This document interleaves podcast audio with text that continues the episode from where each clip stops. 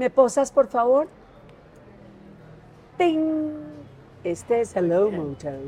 ¿Sabes, Nice. qué- ¿Sabes qué fue lo primero que llegó a la luna? No Pero tenía idea. total. Wow. Esto es lo primero que llegó en todo el sentido de la palabra. Esto se inventaron los celulares, bichos. Esto lo que tienen es historia. Pero ahora yo estoy con el color magenta que se está despidiendo del 2023 porque ya me va a llegar el 2024. Alejandro Marín, Pilar Castaño. bienvenido a La Moda es más fuerte que todo. Qué gusto estar acá nuevamente. Qué placer siempre compartir contigo No estas nunca. conversaciones. No pasa nunca. Sí. El, el- el remake o el repeat o el, ¿cómo se llama? O el encore.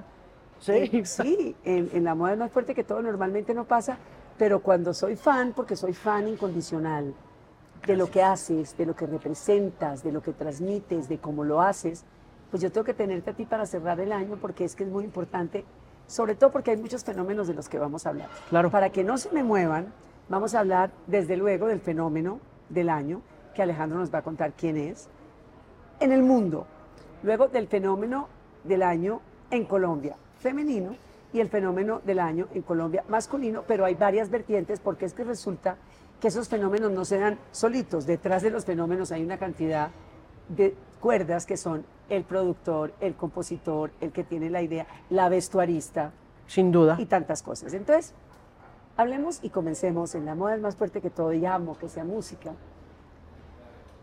¿Por qué es ese fenómeno? Ha sido ese fenómeno y seguirá siendo ese fenómeno. Y en cualquier idioma, porque mira lo que está pasando en Argentina y lo que está pasando desde hoy en Río. La locura y lo que pasó en México. Taylor Swift. Qué cosa enorme que fue Taylor este año, su año de consagración como figura indiscutible de pop. ¿Y por qué Pilar? ¿Por qué? Porque yo siento primero que estamos despidiéndonos de una era que mm, tenía grandes ídolos, ¿no? Inamovibles. Exacto. Venimos de épocas en las que eh, adorábamos figuras que más que eh, sex symbols o figuras de moda o representaciones de la masculinidad o de la feminidad eran tótems sociales Impresionantes. que eran dificilísimos de mover, como dices tú, imposibles, inamovibles, como dices tú. Y se está acabando esa era, ¿no? Por eso me parece muy interesante que la gira de Taylor se llama The Eras Tour. Eras, porque son 17 eras. Exacto. 17 años, pero 17 años de una transformación. Es que, a ver, ¿cómo logró esta mujer ser- seguir siendo creíble y dejando, y, y no ha dejado de ser country? Porque yo en Eras Tour vi que sigue siendo muy country. Sigue sus botas cowboy y sigue sus vestidos country, sigue ese pianón, es, sigue ese cuento country, pero bueno, sin embargo es pop. Pero sigue con la credibilidad a pesar de haberse reinventado de esa manera. Primera pregunta. Segunda pregunta, ese revenge también yo creo que es un ingrediente muy bravo. Y creo que juega un papel importante en lo que podremos conversar más adelante sobre el papel que ha jugado la mujer dentro de esa representación icónica de la moda y del pop conectados a este surgimiento de figuras inamovibles como estos últimos bastiones de la cultura pop del siglo XX, cuando teníamos a una Madonna o cuando teníamos a un Michael Jackson, Sí, que que una Beyoncé que la sigue adorando, la Claro. Beyoncé la sigue. y, La y- Beyoncé y era en, inamovible. en un, en un segundo lugar muy, muy fuerte, pero además, repito, eh, creo que estamos viendo las últimas grandes figuras que apelan a la sensibilidad global en una era muy global, donde a pesar de la globalización que nos han brindado los teléfonos, que nos han brindado las redes sociales, sentimos cada vez más tribal la moda, la música y la cultura en general. Entonces, esa revenge de la que hablas juega un papel muy importante también en cómo se coloniza globalmente al público en la actualidad. ¿Cómo lo vi yo como mujer? Que en esa parte me meto. Cuando ella dice, ya estoy tan vilipendiada, tan desprestigiada, ya estoy en, en lo peor, porque usted me dejó en lo peor, señor hombre, sin el nombre, nosotros sabemos que es Kanye West, pero el hombre o el otro que la traicionó, ya estoy tan mal, ya estoy en el piso, entonces no, no tengo nada que perder. ¿Te imaginas la cantidad de mujeres a las que vilipendiaron, maltrataron, golpearon, eh, abusaron, violaron, en fin, Cierto. tantos horrores que es la permanencia de la mujer, aún en el siglo este, aún en esta, en esta época, que se identifican con esa mujer sufrida de Taylor Swift, a pesar de las lentejuelas, a pesar de los 13 cambios en escenario, a pesar de toda esta maravilla de, la, que, acompaña el dramático momento de la moda, porque la moda tiene esa capacidad histriónica de envolver dramáticamente a los personajes. A pesar de todo eso, sigue la mujer herida, la mujer con el desamor. Entonces, es que es increíble la cantidad de niñas autistas que estaban sentadas a mi lado, había dos, viendo la película el 13 de septiembre en Bogotá, en la Avenida de Chile, y era una, un furor y una irra- eran radiantes y se sentían absolutamente comunicadas con este ídolo. Sí, es impresionante. Es y un, esa, es un- es un trasfondo muy fuerte. Hay una cosa a la que quiero que volvamos, que es esa naturaleza de lo country, que es donde yo siento que puede uno también sentar las bases que, como dices tú, siguen presente en los vestuarios y también en la forma como Taylor aborda el desafío de hacer canciones para un público enorme de gente en una era en que todo está tan atomizado y tan segmentado. Y es que en el country Taylor encuentra un craftsmanship, ella encuentra una naturaleza artesanal y una Legado, origen, tierra. sí, un ejercicio Sí, sí. muy riguroso Memoria, mucha memoria. y, y un ejercicio muy riguroso de la composición de canciones porque tú sabes que Nashville es la cuna no, de pues, la la- música norteamericana. cuna. Entonces sí es es eso. Exacto. Y si tú estás haciendo música buena en Nashville y Nashville te respeta, te respetan en cualquier parte. Lo lograste. ¿Sabes? Sí, claro. No, no, no. Porque de ahí acabas sale- de decir, acabas de tocar el meollo, por eso te amo, Alejandro Marín. es que si tú, if you're from Nashville, I mean, you've made it. You, O sea, you've, you've made it. you've Y, made it. y ahí está entonces también Claro. otra de las cosas que define el éxito de Taylor, porque darle la espalda a Nashville No. no lo hace cualquiera, ¿no? Nashville es celosa, Nashville es patriarcal, Nashville es Machista. es territorial, eh, Nashville es eh, nacionalista también, Nashville tiende a pelear por un status quo de la industria de la música al que Taylor Swift le da la espalda cuando hace 1989. ¿Tú sientes que sí le dio la espalda con Yo siento que Taylor no lo hace a propósito con ánimo de ofender a nadie, pero que ese Nashville establishment se hiere muchísimo al ver que su joyita Sí, de la su corona está Sí. buscando lado, otro camino y está buscando el camino del pop. Y esa es una tradición que durante los primeros dos años posteriores a 1989 Sí, sí. le cuesta muchísimo porque además eh, Taylor no solamente toma esa decisión arriesgada de alejarse de ese cobijo que representa estar en Nashville, sino que además se atreve a meterse en las lides de Britney Spears, de Christina Aguilera, de Jennifer López. Sí, pero con su fecha de nacimiento. El hecho de usar 18 1989, que es su fecha de nacimiento, es decir, me estoy bautizando de nuevo. Es cabalístico Por también, eso, ¿no? es que ella es muy cabalística. Mucho. Y, y el mundo, el mundo en gran parte tiene ese cuento. El, el mundo en ese, tie- es, es- es- es muy místico y, es- y cada vez más en estos horrores políticos, medioambientales y, y- y aterradores en los cuales vivimos, cada vez más la gente se escuda en esos temas. Y yo lo sentí con Taylor. Ella, no, bueno, es que esa producción, es ser ella su propia productora. Ella es su propia dueña. El exorcista tuvo que mover la fecha de lanzamiento de la película porque sabía que no podría, no podía contra Taylor. No Es había cómo. No había cómo. El exorcista, dos o tres o cuatro, no sé Sí, idea. claro. Pero además, Alejandro, tener uno, ¿cuánto fueron? 123 millones en los primeros tres días.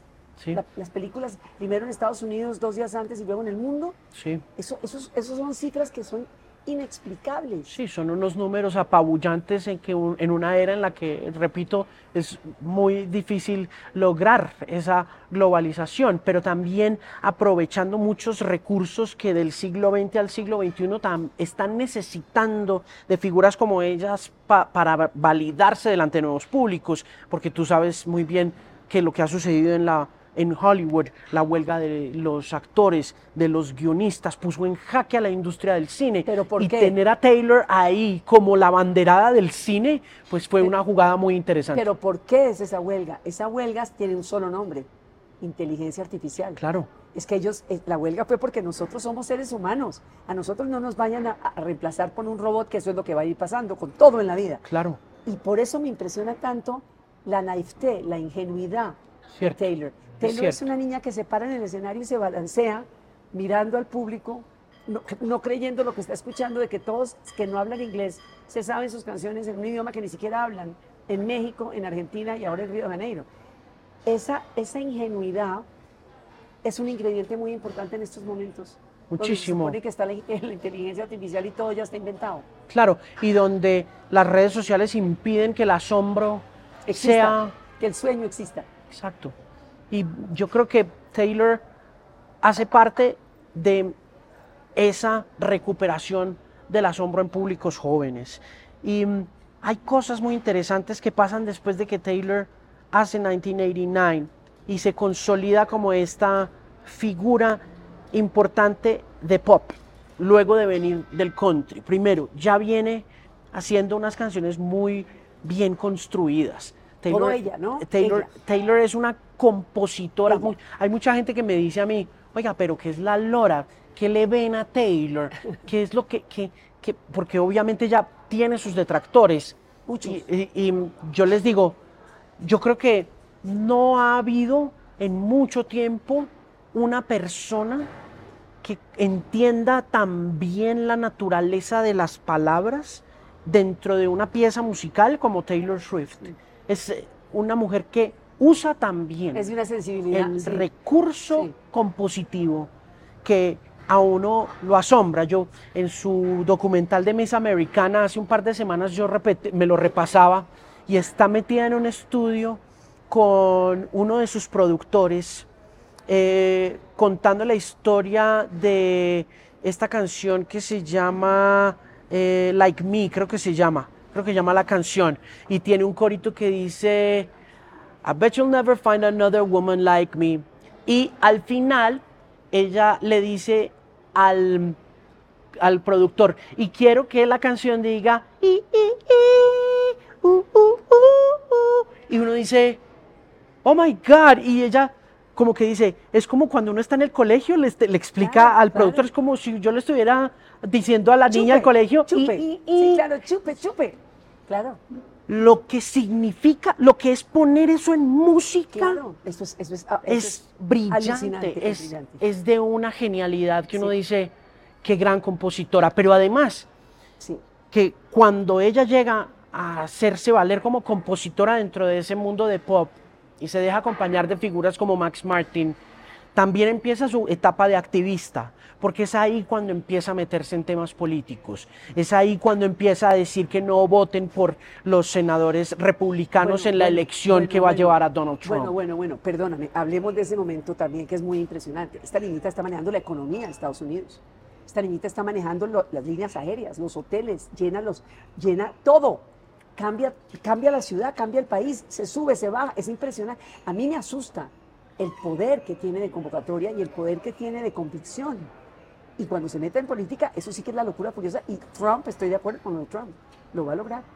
Sí, claro, ella durante, la elección, durante las elecciones a Senado, eh, a gobernación, en el, previas a la elección de 2016, Taylor toma partido y decide apoyar al candidato demócrata en Tennessee y pierde el candidato demócrata y pierde y pierde el partido demócrata y gana Trump.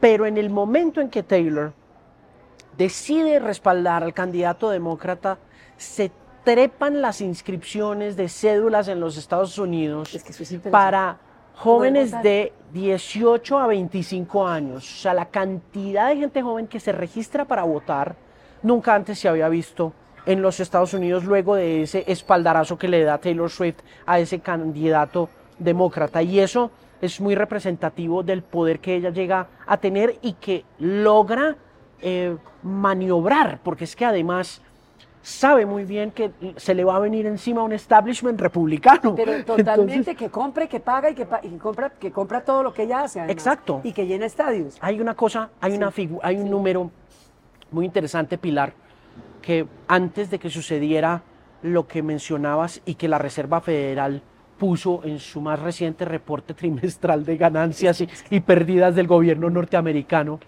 y es que hubo un momento después de ese primer espaldarazo político y que la define también más allá del pop y del country, de dónde debe estar ubicada Sí. una niña en el, en el mundo del pop Sí. como activista, y es que cuando ella arranca su gira 1989 y arranca ya a convertirse en la estrella de pop que es hoy en día, cuando empieza a hacer giras ya de estadio, Sí, Taylor y empieza a salir con su guitarra, pasó una cosa en 2016 o 2017 que recuerdo haber leído después de las primeras fechas de la gira y es que las empresas de guitarras más grandes de los Estados Unidos estaban haciendo ya sus firmas para declararse en bancarrota. Estaban en Chapter 11. Y cuando Taylor arranca a salir a los estadios con guitarras, Revive el tema. revive el negocio de las guitarras en los No, Estados y que, Unidos. perdóname, el señor de los perros calientes del estadio viendo jugar a su novio, el señor allá abajo produciendo sus perritos calientes y allá le toman la foto mordiendo el perro caliente con la canastica de cartón y ya se catapultó el señor, la marca de los perros del tipo ya está en todo Sí, claro. Nor- Norteamérica. No, es muy impresionante. Entonces hay varias preguntas, Alejandro. Como validador de toda la fuerza, el dinamismo, de la fluorescencia que implica la, la música, es, es- asusta, porque está tan ávido y tan eh, descontento y tan triste el mundo en estos momentos. Sobre todo la gente joven está tan perdida. Eh, la, la cifra de los suicidios en, en pequeños, en gente muy pequeña, es tan alta. A mí me impresiona la capacidad que tiene la música y sus ídolos. Esto es de lo que estamos hablando. ¿Qué pasa en Colombia? En ¿Quiénes Colombia, son, quiénes son los fenómenos del 2023? ¿Y qué ves para el 2024? ¿Quiénes realmente sacudieron nuestra, nuestra tierra en Colombia a hubo internacional? En? Colombia hubo tres fenómenos indiscutibles. Dos de ellos son mujeres también. ¡Ay, qué suerte! Carolina y Shakira son indiscutiblemente los, como lo mencionábamos por fuera de cámaras, Pilar, cultural exports, las exportaciones culturales más grandes que dio el país por muchas razones. Dámelas, porque Eh, es que yo vi ese video de Carol G en Jorge Barón, pelinegra, plaquitica, chiquitica, contando de dónde venía y pues apostarle a eso era muy improbable. Sí, yo creo que Carol em, hizo una tarea excepcional desde muchos frentes. Uno de ellos, que lo mencionábamos también y te lo comentaba, es la moda. Creo que la moda jugó un papel muy importante en el ascenso de Carol G como una figura notoria, visible, eh, más allá de lo que estaba sucediendo en servicios de streaming, donde podemos complementar más adelante. Pero creo, Pilar, que la utilización de colores No. fue clave en la O manera sea, como los la... colores como Sí. esto que ve uno, Correcto. el magenta 2024, ese, ese azul bebé de Carol G y luego el rosa bebé. Es correcto, ¿En serio? es correcto, Pilar. Yo creo que gran parte de la estrategia de visibilidad de Carol tiene mucho que ver con el color de su pelo y esto puede sonar... Para identificarla, Sí, para exacto. Exacto. Sí, y... Los conos de Madonna de Jean-Paul Gaultier en los 70s. No. Exacto. Sí, yo no sé cómo sucede eso, Pilar, no sé cómo se institucionalizan... No se la- catapulta, claro, es una es pero imagen y, es la imagen. y exacto, porque es que para la gente, la gente puede decir, no, ese Marín está loco, que está diciendo que el pelo, que, y, y- y pueden mirarlo como una observación efímera, pero tú más que nadie no, ¿cómo? entiendes, Harry Styles jamás habría logrado lo que ha logrado sin el collar de perlas y las uñas pintadas. ¿ves? Jamás. Tú que me contaste eso, Jamás. cuando tú me dijiste lo del collar de perlas, dije, I get it. Claro, Entiendo muy claro. bien la transgresión, la- Claro, la, fuerza que... Y es que un el objeto, ojo humano, claro. Pilar, y es un objeto que parece, repito, eh, superfluo, efímero, pero yo sí creo, y por lo que también he podido investigar con amigos, con gente que estuvo cerca al desarrollo de la estrategia de Carol, que los colores y en particular lo que pasaba en su pelo jugaron un papel muy importante en ponerla, como dices tú, en el mapa, ubicarla. Bueno, yo lo entiendo y lo creo y lo veo porque mencionaste a Shakira y Shakira fue, su primera entrevista fue Pilar Castaño en esta noche sí, No te 14 creo. años volviendo de Viña del Mar de- derrotada. No Con- te creo. La tengo con su gordito de crochet de tres flores, triste por no haber ganado, su pelito negro crespo, sus ojos moros. No habría pasado nada si no se cambia el pelo. no jodas. Shakira transformó, volvió ese tema árabe, más árabe todavía, además de sus caderas y además de todo su pelo, su pelo, su pelo. Shakira es pelo, además del talentazo que es el pelo. Claro, entonces creo que en la moda hay un, hay un tema muy importante Es una en, carta de presentación muy en- en importante. la forma como Sí. Carol se consolida, ¿no? Eh, ¿Y en hombre? en hombre, Fade, creo que fue, el Fercho fue también, creo que la figura más importante de hay nuestro color país. ahí. Y hay color. También está muy, se, se nota Es mucho, verde. es el color verde. El Es el col- color verde que es el color eco, que es el color naturaleza, que es el color de la juventud, de la gente. Bueno, el verde viene durísimo para el 2024. ¿Ah, sí? Durísimo. Sí, llega con el color verde, llega con una apropiación también de un lenguaje que cada vez es más, es, es men- está menos estratificado, ¿no? Pero que comienza a ser, eh, que es muy comunal, ¿no? Que es muy de comuna, ¿no? No, es Esto es orgánico. el mor y todo, y que, y que termina ya volviéndose de, de todo el mundo, ¿no? De la misma manera que pasó con el hip hop en la década de los 90 cuando llegó Dr. Dre con The Chronic, Y Prince. o de la misma manera como Jay-Z llegó y puso de moda los pantalones anchos porque decía que él se ponía los pantalones anchos porque los pantalones era donde guardaba la droga para venderla en las esquinas. Ah, Entonces, ah. de esa misma no, forma. pero es que si seguimos podemos hablar de los flecos de Jimi Hendrix, que sin esos flecos y sin esa chaqueta blanca de flecos no, no estarían de ta- ¿Qué tal Bob Marley con los colores del reggae y de Jamaica, que fue lo que él institucionalizó y catapultó? Claro. Y Prince con ese morado, con ese Claro. púrpura, y así,